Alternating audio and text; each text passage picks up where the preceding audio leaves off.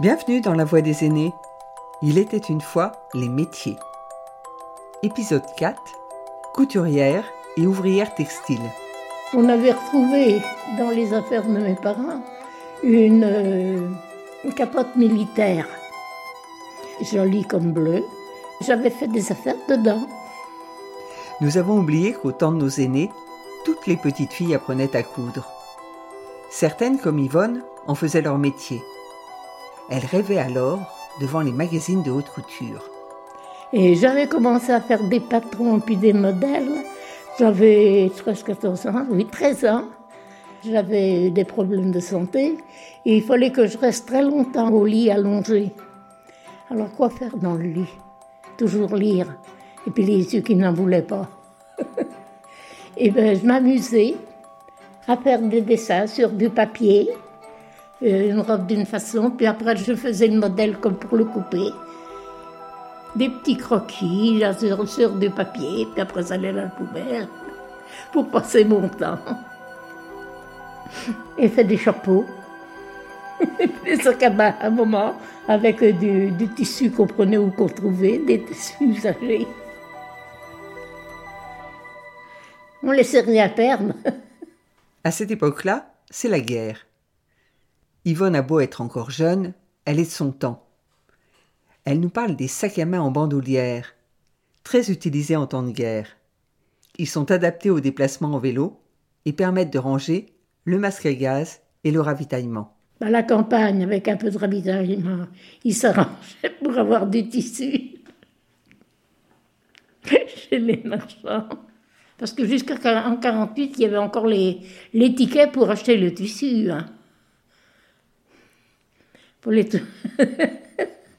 La guerre était finie, mais ça arrivait chez par qui troquaient de la nourriture euh,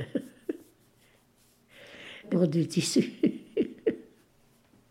C'était comme ça pendant la guerre. hein. Faut l'avoir vécu. Faut l'avoir vécu.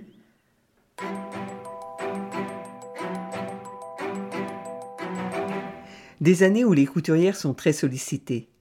Il n'est en effet pas possible de demander un bon pour acheter un vêtement si on possède une garde-robe minimum. Une garde-robe minimum, c'est quoi? C'est deux robes, deux tabliers ou blouses, un imperméable, deux paires de gants d'hiver, un manteau d'hiver, trois chemises de jour, deux combinaisons, trois culottes, six paires de bas et six mouchoirs. Alors, les couturières comme Yvonne font preuve d'imagination et les magazines féminins proposent des solutions sans avoir besoin de tickets de vêtements. J'ai commencé en 48. J'allais en journée travailler directement chez les clientes. En vélo, même pas en mobilette, en vélo. Puis quand les chemins étaient trop mauvais, ben à pied. On allait porter le sac avec les catalogues et compagnie deux ans. C'était sur la commune et puis un peu aux environs. Je prenais les mesures des clientes, je traçais la façon de ce qu'elles voulaient, je le montais, puis je le- lui essayais, je mettais sa, sa dimension. À ce moment-là, je travaillais que pour femmes. Il y avait après le tailleur qui faisait que pour hommes.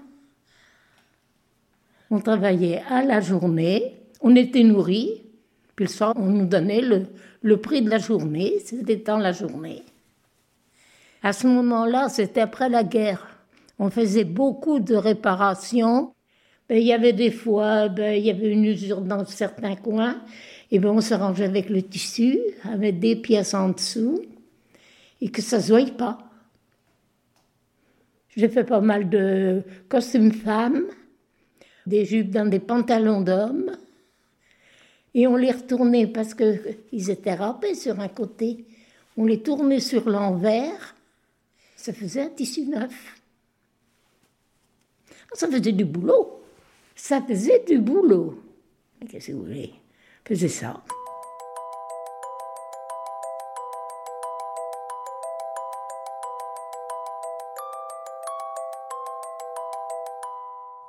Yvonne travaille avec les machines à coudre de ses clientes. Et quand elles n'en ont pas, elle s'en fait prêter une par la voisine. Elles sont noires, avec des dessins dorés, et une pédale. Il faut être deux pour les déplacer. Je faisais que la campagne. Il n'y avait pas d'électricité. Qu'est-ce que vous vouliez faire? Il fallait faire comme on pouvait. Avec le fer, pour repasser chauffer dans la cheminée devant les braises. À la librairie, on trouvait les catalogues de mode. Depuis même de haute mode, il y en avait. Il y en avait, c'était de la haute mode. Et on essayait de ne pas en habiller deux pareils. Puis comme je savais leur goût, je prenais les catalogues par rapport à leur goût. Mais il ne fallait pas que les autres ils aient même pas le, même tissu. Je me rendais toujours qu'ils n'avaient pas le même tissu. Il y avait des, des marchands qui vendaient des coupons uniques.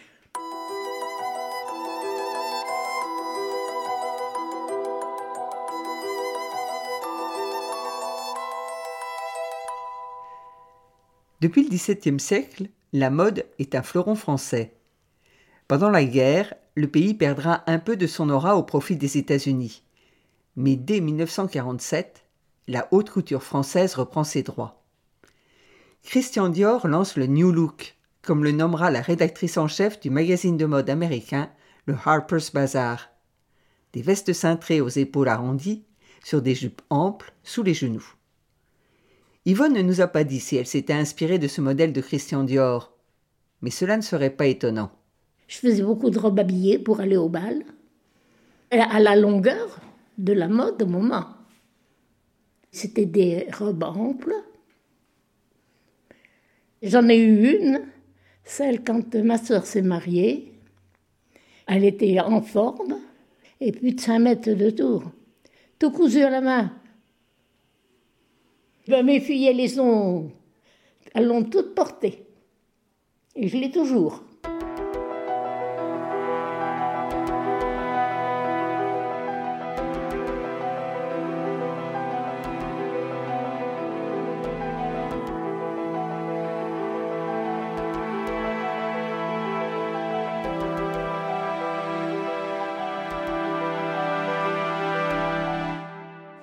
Les créateurs ne boutent pas non plus des lieux comme les grands magasins parisiens.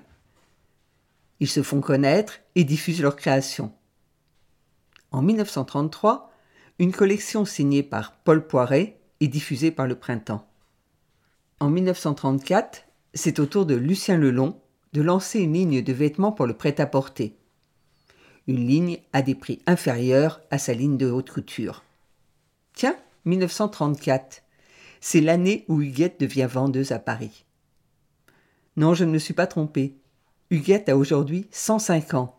Et en 1934, elle a 18 ans. Quand vous voulez vous habiller bien comme il faut, vous allez au printemps. C'est le plus grand magasin de Paris. Il y avait tout, depuis des chaussures jusqu'au chapeau. Ah bah, il fallait être habillé comme il faut, hein. Vous aviez toujours des choses euh, qui sortaient de l'ordinaire. Des fois, il fallait raccourcir ou, rallonger. Ou... Bah, on conseillait aussi en même temps. Hein. Il y a des gens qui ne savaient jamais quoi prendre quand il fallait aller à un concert ou alors, euh, on l'a conseillé, pas de suivre la mode.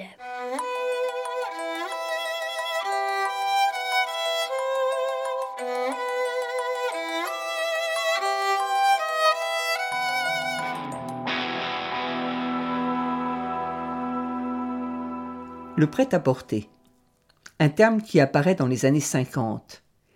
Il désigne des vêtements produits en série et prêts à être portés. Il se fabrique dans des usines, comme celle des établissements moraux, une bonnetterie, où Odette travaillera avant son mariage, au début des années 50. Quand j'ai eu 18 ans, donc euh, j'étais l'aînée de 10 enfants, j'ai appris d'abord un petit peu à coudre, et c'est pour ça que j'étais employée aux établissements moraux, Angoulême, euh, rue de la Tour Garnier. Et j'ai débuté euh, à apprendre à faire des nœuds, apprendre à boucher les trous.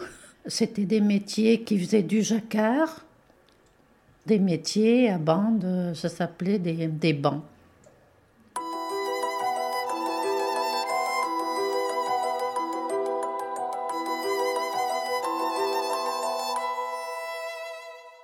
Eh ben, je partais chez moi à 5h15 en mobilette. J'avais une autre copine qui habitait un petit peu plus loin dans un village. On s'attendait à un carrefour et on partait ensemble parce que c'était que des terrains vagues, hein, depuis où j'habitais Gara, la commune de Gara, jusqu'au centre-ville, hein, presque, oui. Et on embauchait à 6 heures, fallait pointer.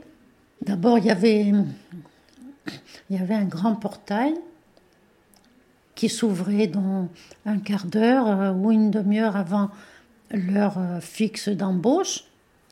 On rentrait dans la cour, on posait nos vélomoteurs qui étaient bien, bien précis dans des endroits. On prenait la fiche qui faisait tic ça vous disait l'heure où vous arriviez.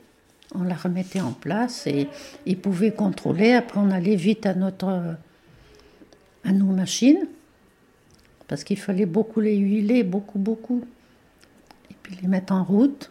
On avait deux machines, une qui était devant et l'autre qui tournait derrière.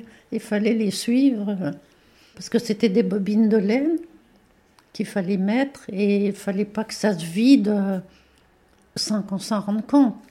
Parce que ça aurait fait rien et puis ça aurait tout tombé. Monsieur René passait dans les rangs et vous saluez. Odette me parle de ses patrons comme si elle me parlait de sa famille.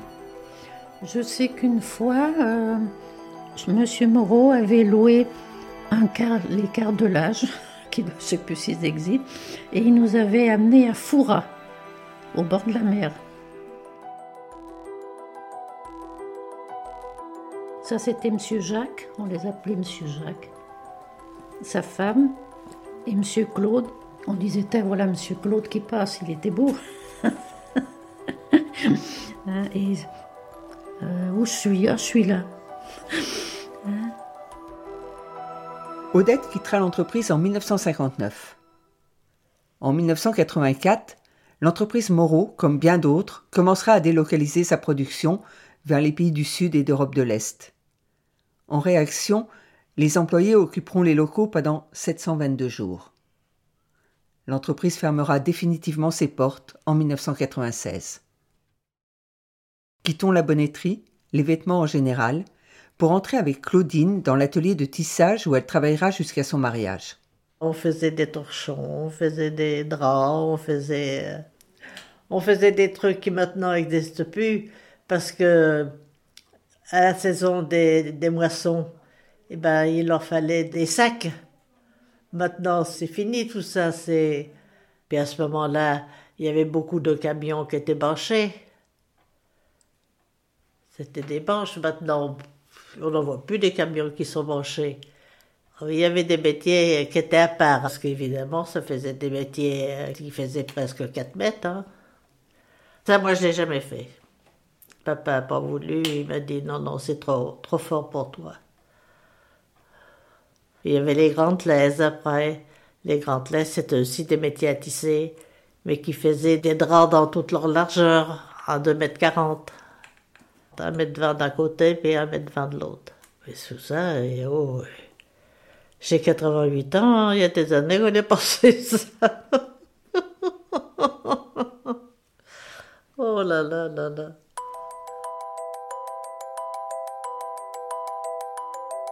En France, entre 1986 et 2004, le secteur textile a perdu deux tiers de ses effectifs.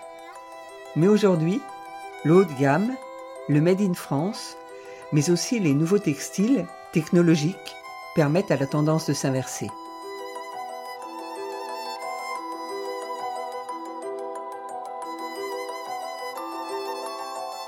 Yvonne, Huguette, Odette et Claudine vivent aujourd'hui en maison de retraite. La Voix des aînés, une production signée Partage de voix avec le soutien de la Fondation Corian pour le bien vieillir.